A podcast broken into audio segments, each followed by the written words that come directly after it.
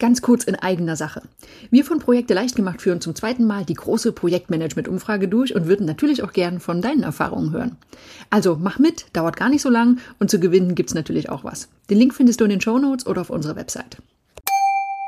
Heute geht es um ein Thema, das wirklich jeden betrifft, nicht nur Projektmanager, sondern ja uns alle, egal im Privatleben oder im Beruf.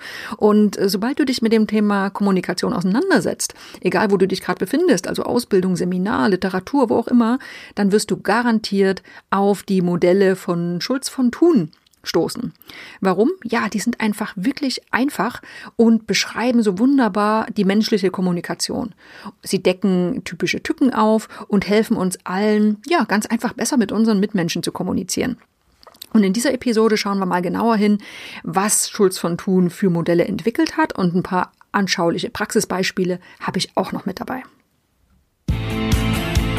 Ladies and gentlemen, welcome to the best project management podcast, Projekte leicht where projects are made easy and exciting. Let's get started.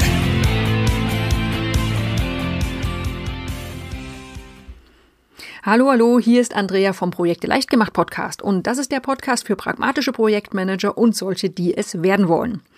Und ein Projektmanager, der nicht gut kommunizieren kann, der hat ehrlich gesagt schwer, denn Kommunikation ist das A und O im Projekt, denn ich meine, welche Projekte ja, werden im stillen Kämmerlein umgesetzt, ohne Team von einer Person. Also ne, gibt's praktisch nicht.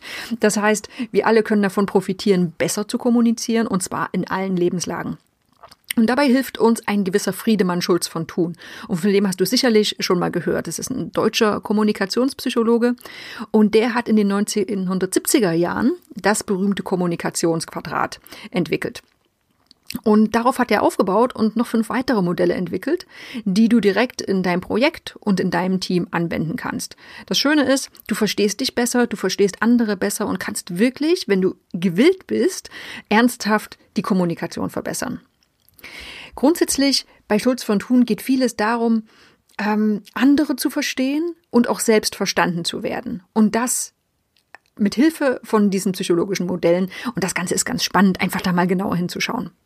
Schulz von Thun hat übrigens das sogenannte Schulz von Thun Institut in Hamburg begründet, äh, hat mehrere Bücher veröffentlicht. Zum Beispiel gibt es eine beliebte Buchreihe, die ich wirklich dir auch ans Herz legen kann. Äh, die nennt sich Miteinander reden. Ne? Sowas wie Störungen und Klärungen, allgemeine Psychologie der Kommunikation. Also wenn du tiefer einsteigen möchtest, absolute Leseempfehlung. So, ich habe fünf Modelle heute in Kurzform mitgebracht und es ist wirklich Kurzform, denn wir haben zu fast allen Modellen, jetzt muss ich noch mal kurz schauen, ja, zu fast allen einzelne Blogartikel auf unserer Website und auch einzelne Podcast-Episoden. Das heißt, sieh das jetzt hier als eine Art Überblick zu Kommunikationsmodellen. Ich gehe nicht zu allen extrem in die Tiefe. Ähm, wenn du tiefer einsteigen möchtest, ich verlinke auf jeden Fall noch mal zu den Artikeln in den Show Notes. Fangen wir an mit dem Kommunikationsquadrat. Das habe ich ja kurz schon mal angedeutet. Und das wird auch genannt das Vier-Ohren-Modell oder Vier-Seiten-Modell. Hast du garantiert schon mal in irgendeiner Weiterbildung gehört. Und das ist einfach deshalb so schön, weil es so das Leben widerspiegelt. Ne? Das Kommunikationsquadrat, das zeigt uns vier unterschiedliche Interpretationsmöglichkeiten von einer Botschaft. Ähm, das ganz typische ist dieses Beispiel äh, mit dem mit der Frage, ist denn noch Kaffee da? Ne? Ist erstmal eine ganz neutrale Frage. Wenn jetzt aber jemand mit einem gewissen Ohr hinhört, und zwar in dem Fall mit dem Beziehungsohr, dann kann der oder diejenige denken, immer muss ich immer frischen Kaffee kochen. Ne, das ist so dieses Beziehungsohr, obwohl auf der Sachebene was ganz anderes übermittelt wurde. Und ja, jetzt habe ich schon zwei Ebenen äh, genannt. Das ist die Sachebene und die Beziehungsebene.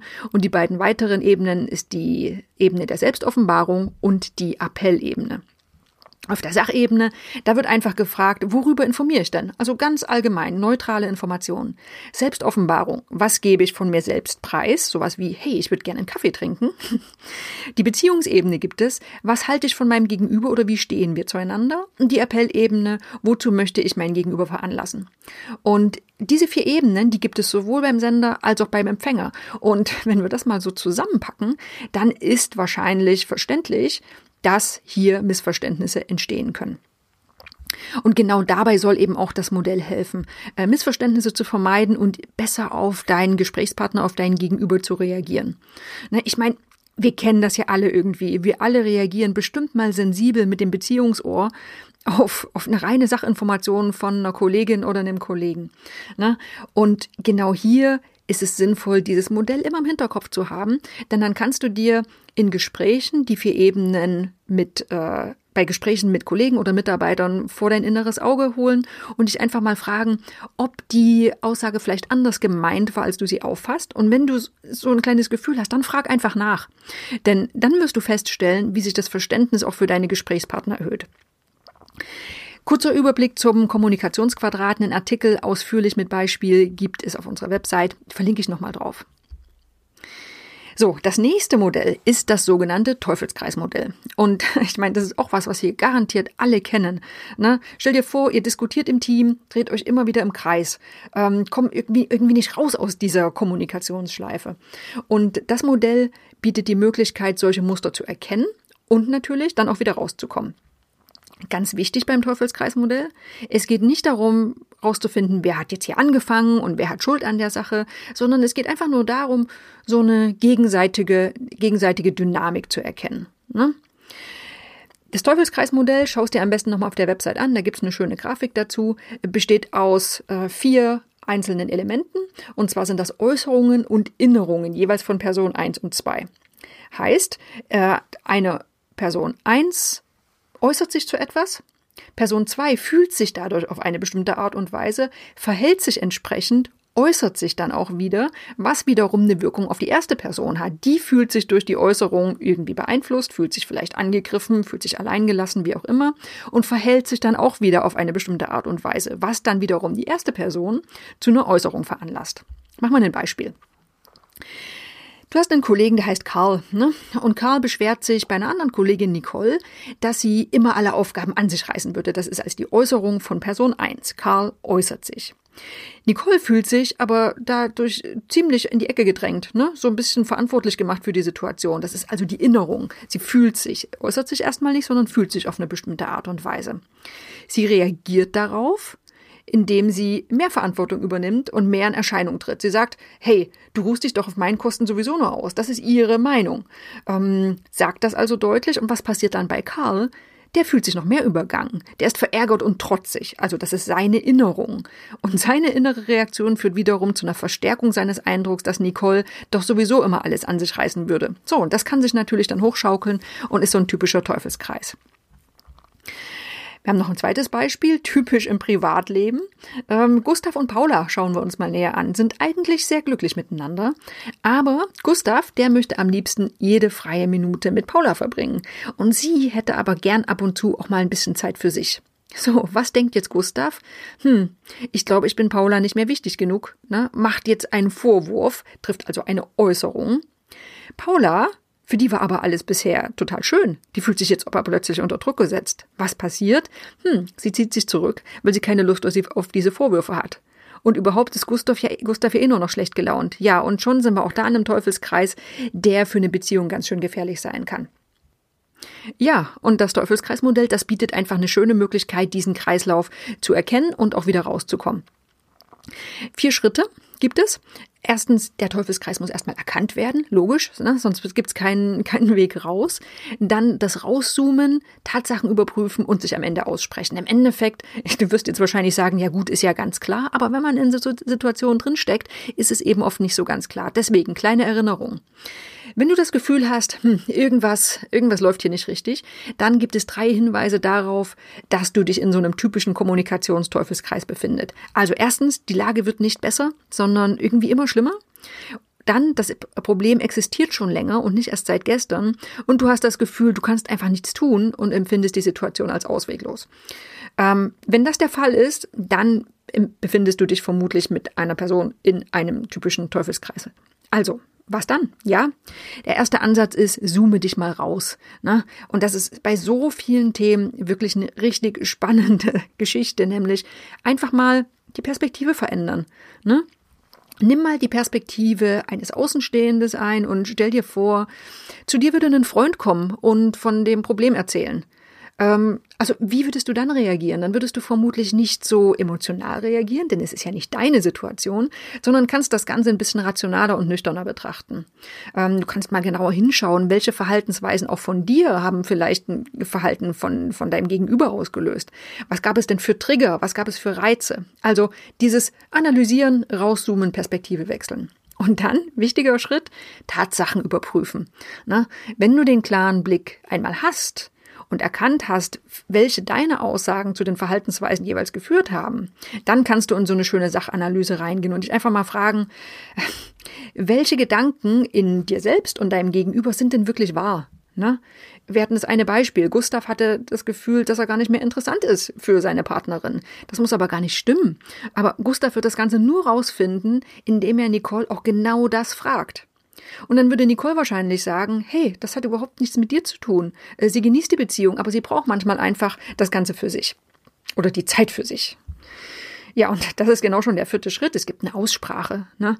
Ähm, wenn wenn ihr auch, hier ist natürlich auch ein bisschen Mitarbeit von beiden verlangt, äh, wenn diese ganze Analyse durchgeführt wurde und wenn vielleicht auch ein bisschen zeitlicher Abstand dazwischen ist, dann kann man schön das Gespräch mit dem anderen suchen, ähm, kann die Gedanken des Gegenübers nochmal überprüfen und da nimmt man manchmal schon die Spannung aus dem Konflikt raus, wenn man, wenn man auch mal deutlich sagt, hey, wir zwei befinden uns hier wohl in einem Teufelskreis.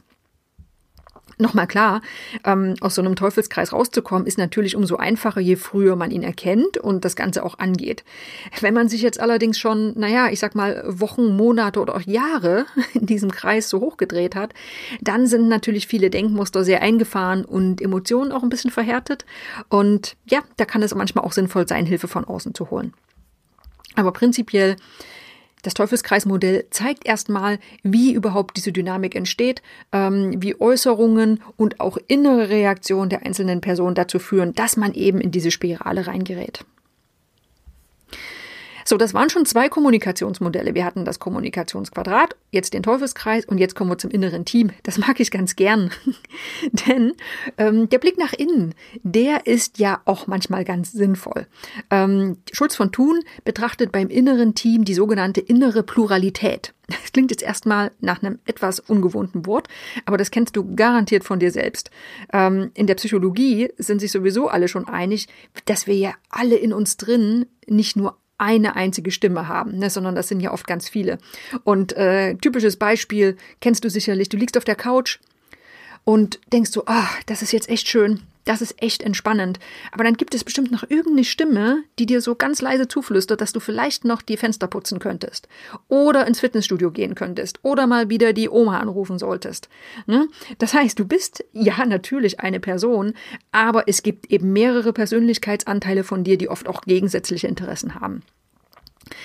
Das Ganze hat auch ein bisschen was mit Projektmanagement zu tun, äh, mit Entscheidungsfindung. Und wenn dich das mehr interessiert, dann haben wir einen Artikel auf unserer Website dazu. Ich verlinke dazu, kannst du nochmal genauer nachschauen. So, dann haben wir das Riemann-Thomann-Modell. Das hatten wir in der, ah, jetzt muss ich überlegen, ich glaube in der vorletzten Podcast-Episode schon mal ganz im Detail vorgestellt. Hier nochmal ganz kurz. Ähm, vom Namen kannst du es ja schon ableiten, Riemann-Thomann. Das klingt jetzt nicht nach Schulz von Thun. er hat das gemeinsam mit den beiden Herren entwickelt. Ähm, und was sagt das Modell grundlegend? Jeder Mensch hat vier prinzipielle Grund, Grundrichtungen, Grundausrichtungen, ähm, Tendenzen äh, und Bedürfnisse. Äh, und zwar ist das das Bedürfnis nach Nähe, das Bedürfnis nach Distanz, Bedürfnis nach Wechsel und nach Dauer. Und je nachdem, welche Tendenzen, welche Richtungen in einer Person am meisten ausgeprägt sind, desto eher genießt sie auch ein bestimmtes Umfeld oder fühlt sich in einem bestimmten Umfeld besonders wohl. Ähm, in der Berufswelt ist das natürlich wirklich wichtig, denn im ersten Moment wird ja der oft auf, auf so typische Dauer- und Distanzbereiche geachtet. Ne? Also solche Werte wie Zuverlässigkeit, Sicherheit, Ordnung, Genauigkeit und auch persönliche Distanz sind im Berufsleben ja oft erstmal ja durchaus gefragt. Äh, Mitarbeiter werden auch nach sowas bewertet. Also wie, wie zuverlässig arbeitet denn jemand? Wie äh, ordnungsgemäß arbeitet jemand? Ähm, aber es gibt eben noch diese anderen Ebenen. Ne? Stell dir vor, du hast einen Mitarbeiter, der gern richtig kreativ ist und der so richtig aufblüht, wenn er täglich eine ganz andere Aufgabe bekommt, wenn er viel Abwechslung in seinen Arbeiten hat. Dann wirst du diesen Mitarbeiter wahrscheinlich sehr wenig über Routineaufgaben oder Abarbeiten nach Schema F motivieren können. Das heißt, das Modell schaut einfach mal drauf, was brauchen einzelne Personen, wie ticken die, welche Aufgaben passen am besten zu ihnen und auch in welchen Teams können sie sich am wohlsten fühlen. Auch dazu, wie gesagt, vor zwei Episoden, meine ich, hatten wir das Modell schon mal im Detail vorgestellt. Auch einen Artikel gibt es auf unserer Website. Schau noch mal rein. Spannendes Modell, gefällt mir richtig gut. Ja, und dann habe ich noch das Werte- und Entwicklungsquadrat für dich. Und wenn du regelmäßig unseren Podcast hörst, dann wird dir das ziemlich bekannt vorkommen, denn das haben wir in der letzten Episode besprochen. Worum geht's hier? Ja, hier sucht das Modell immer Paare von Werten oder Tugenden. Und zwar immer eine sogenannte Tugend, also es kann ein Persönlichkeitsmerkmal, eine Stärke von dir sein und eine dazu passende Schwestertugend. Und das Ziel von diesem Werte- und Entwicklungsquadrat ist es, ne, ein Gleichgewicht zwischen diesen Stärken herzustellen. Schulz von Thun nimmt hier an, dass jeder Mensch nur dann sein volles Potenzial ausschöpfen kann, wenn zwischen den Werten in uns drin oder in dir drin ein Ausgleich zu einer gewissen Schwesterntugend stattfindet haben wir ein Beispiel dazu. Ähm, wer jetzt sehr sparsam ist, das ist ja erstmal eine positive Eigenschaft. Bei dem kann das aber wirklich auch ins Gegenteil umschlagen, wenn das ein bisschen zu viel wird. Dann kann einfach so ein ganz asketisches Leben ohne Komfort plötzlich rauskommen. Also braucht es irgendwie einen Ausgleich dazu, zu dieser Sparsamkeit. Und das könnte in dem Fall die Großzügigkeit sein. Ähm, dann gilt man auch weniger als Geizhals. Ne? Andersrum bewahrt aber die Sparsamkeit so einen sehr gönnerhaften, großzügigen Menschen auch vor Verschwendung. Und wenn man diese verschiedenen äh, positiven Eigenschaften, die äh, übertriebenen äh, Varianten, also wenn diese positiven Eigenschaften ins Gegenteil umschlagen, wenn man das alles ins Gleichgewicht bringt, dann ergibt das ein schönes Bild, dann werden auch die Stärken so genutzt, dass sie, ja, dass sie eben wirklich auch positive Effekte haben und nicht ins Gegenteil umschlagen. Wenn du da nochmal daran interessiert bist, wie gesagt, letzte Podcast-Episode und einen Artikel haben wir auf der Website auch noch dazu. Ja, das war also Kommunikationsquadrat, Teufelskreismodell, das innere Team, das Riemann-Thomann-Modell und jetzt am Ende noch kurz das Werte- und Entwicklungsquadrat. Schulz von Thun ist echt ein fleißiger Mensch. Und alle diese Modelle haben, äh, ich will gar nicht sagen Stärken und Schwächen, sie sind vor allem für unterschiedliche Situationen gut einsetzbar und jeder kann auch für sich rausfinden, welches liegt mir denn am besten, wo kann ich am meisten für mich rausholen.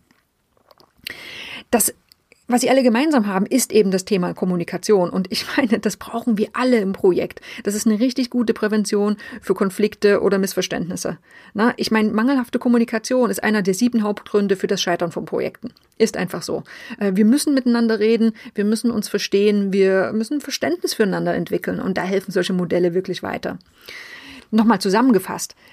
Mit diesem Kommunikationsquadrat oder dem Vier-Seiten-Modell, Vier-Ohren-Modell, wie auch immer wir es nennen, kannst du Missverständnissen vorbeugen oder sie auch aus der Welt schaffen, indem einfach mal hinterfragt werden äh, wird, wie, wie war es denn gemeint? Ne? Also auf welcher Ebene haben wir jetzt die Botschaft gesendet oder auch empfangen? Dann hatten wir das Teufelskreismodell. Das hilft dir beim Ausstieg aus eben so einem Teufelskreis. Das innere Team, das hilft dir dabei, bessere und schnellere Entscheidungen zu treffen und auch irgendwo äh, dich selbst besser kennenzulernen und mit dir selbst gut klarzukommen. Dann haben wir das Riemann-Thomann-Modell. Damit kannst du schön das Arbeitsumfeld auf deine Persönlichkeit oder auch auf die deiner Mitarbeiter anpassen und damit schaffst du eine höhere Motivation. Und wir haben das Werte- und Entwicklungsquadrat. Damit findest du ein inneres Gleichgewicht und kannst auch Karrierepfade mitgestalten oder sogar deinen Mitarbeitern dabei helfen. Ja, das war eine ganze Menge. Äh, es gibt sogar noch das Situationsmodell, das findest du auch noch mit auf unserer Website in dem Artikel. Das habe ich jetzt mal weggelassen, äh, um zumindest ein bisschen hier im Zeitrahmen zu bleiben.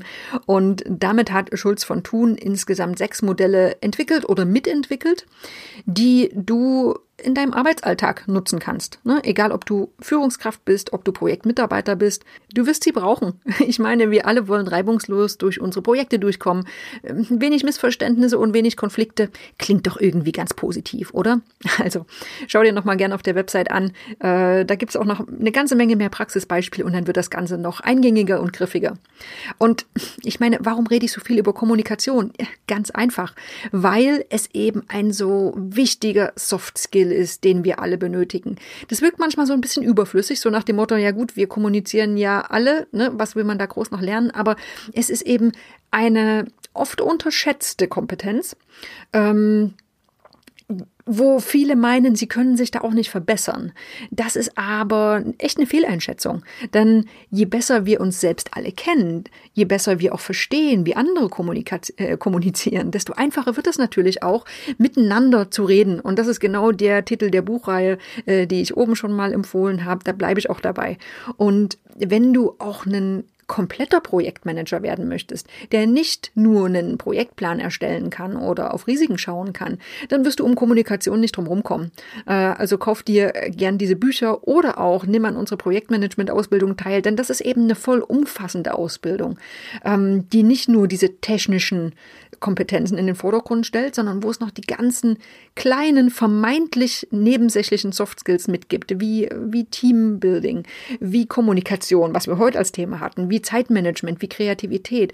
Alle diese Themen, die irgendwie oft am Rande so mitschwimmen, die aber ein erfolgreicher Projektmanager einfach drauf haben muss. So, mit diesem Appell verabschiede ich mich für die heutige Podcast-Episode. Ich hoffe, du hörst das nächste Mal wieder mit rein. Da lassen wir das Thema Kommunikation mal beiseite. Wobei, ja, ein bisschen Kommunikation ist mit drin. Sei gespannt. Es wird spannend. This podcast is presented by ITTP, Virtual Education for Professionals. Learn all about project management, online, flexible, and of course, 100% auf Deutsch.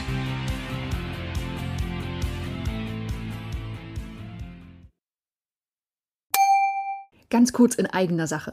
Wir von Projekte leicht gemacht führen zum zweiten Mal die große Projektmanagement-Umfrage durch und würden natürlich auch gern von deinen Erfahrungen hören. Also mach mit, dauert gar nicht so lang und zu gewinnen gibt's natürlich auch was. Den Link findest du in den Show Notes oder auf unserer Website.